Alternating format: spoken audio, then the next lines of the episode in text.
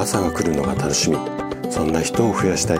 こんな思いを持った生体院の院長がお届けする。大人の健康教室。おはようございます。高田です。皆さんどんな朝をお迎えですか？今朝もね元気で心地よいそんな朝だったら嬉しいです。さて今日もね食事で楽になるあの腰椎すべり書こちらのシリーズをお届けしていくんですが今日はなぜ薬やマッサージで楽にならないのか。こんなテーマでお話をしていきます。あの腰椎すべり症のね、えー、シリーズをこれまで何回かお届けしているんですが、まあ、コメント欄だとかレターであのいろいろご感想いただいてます。本当にありがとうございます。で多いのが今まで腰痛だったとあ腰痛だと思ってたんだけどももしかしたら滑り症かもしれないんで、ちょっと病院に行って見てもらってこようかなって思ってますだとか、あとは、あの、おそらく病院行ってないんだけども、もしかしたら私の腰痛、この病気かもしれません。参考になってますとかって、いろいろご感想をいただいてます。で、腰椎滑り症ってなかなか聞き慣れない言葉なんですけれども、あの、もう腰痛の、まあ、親戚っていう言い方がどうかわかんないんですが、もう腰痛のこう一種だと思っていただいて構わないので、もう腰回りの不調がある方はね、あの今日もね、参考になるお話かなと思いますので、えっ、ー、と、ぜひ最後にね、楽しんで聞いていただけると嬉しいです。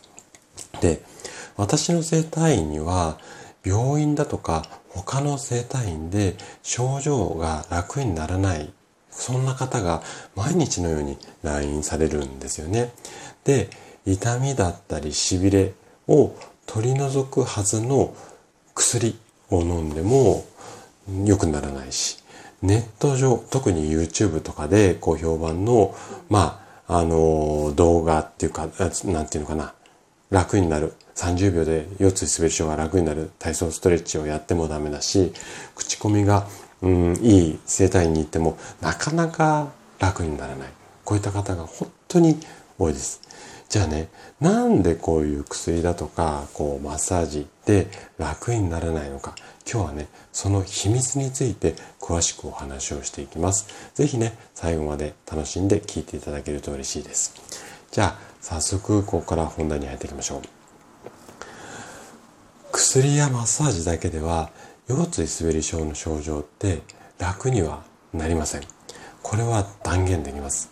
で特に症状が長い方、あの、一般的に長いとどれぐらいかっていうと、もう3ヶ月以上同じ症状に苦しんでいる方は、もうこの薬やマッサージだけではちょっと楽にならないと思います。っていうか100%楽にならないですね。じゃあね、なんでこの方法で症状が楽にならないのか。その理由っていうのは、こういった薬だとかマッサージは、一時的な症状の緩和には最適なんですけども、それ以上でもそれ以下でもないんです。要は、とりあえず痛みとか痺れを楽にするにはすごく即効性はあるんですけれども、それぐらいしか反対に効果がないんですね。で、もうちょっとわかりやすく言うと、例えばお薬っていうのは痛みを感じにくくするための手段ではあります。ただ、治すものではないんですよね。感じにくくする症状、出てきた症状を抑えるっていうのが薬の一番の役割なんですよ。で、マッサージっていうのは筋肉の緊張を和らげる。これがマッサージの目的なんですよね。なので筋肉は確かに柔らかくなります。ただ、なんでその筋肉硬くなっちゃうのっていうものに関してはマッサージじゃ対応できないですよね。なので、これらの方法っていうのは症状の根本的な問題。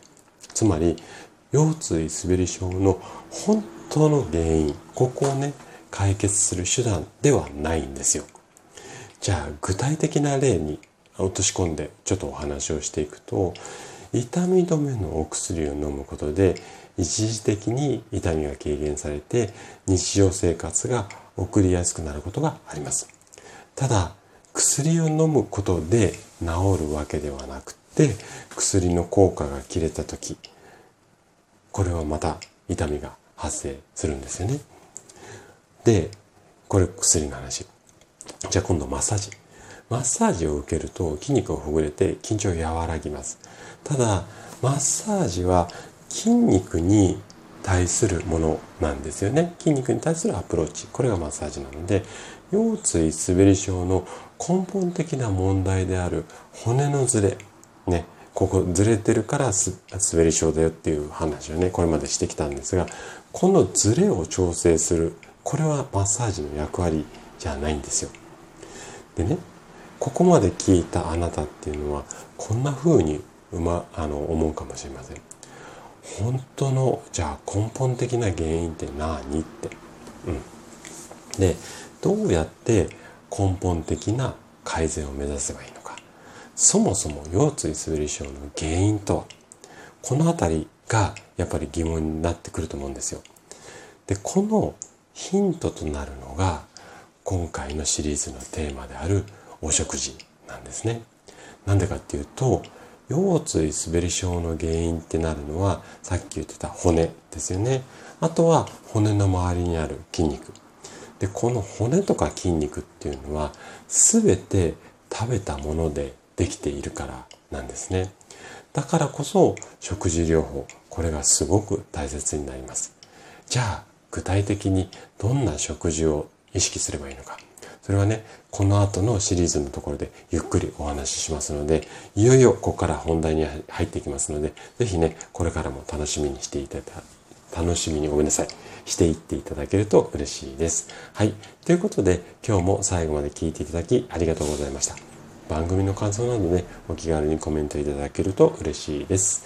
それでは明日の朝7時にまたお会いしましょう。今日も素敵な一日をお過ごしください。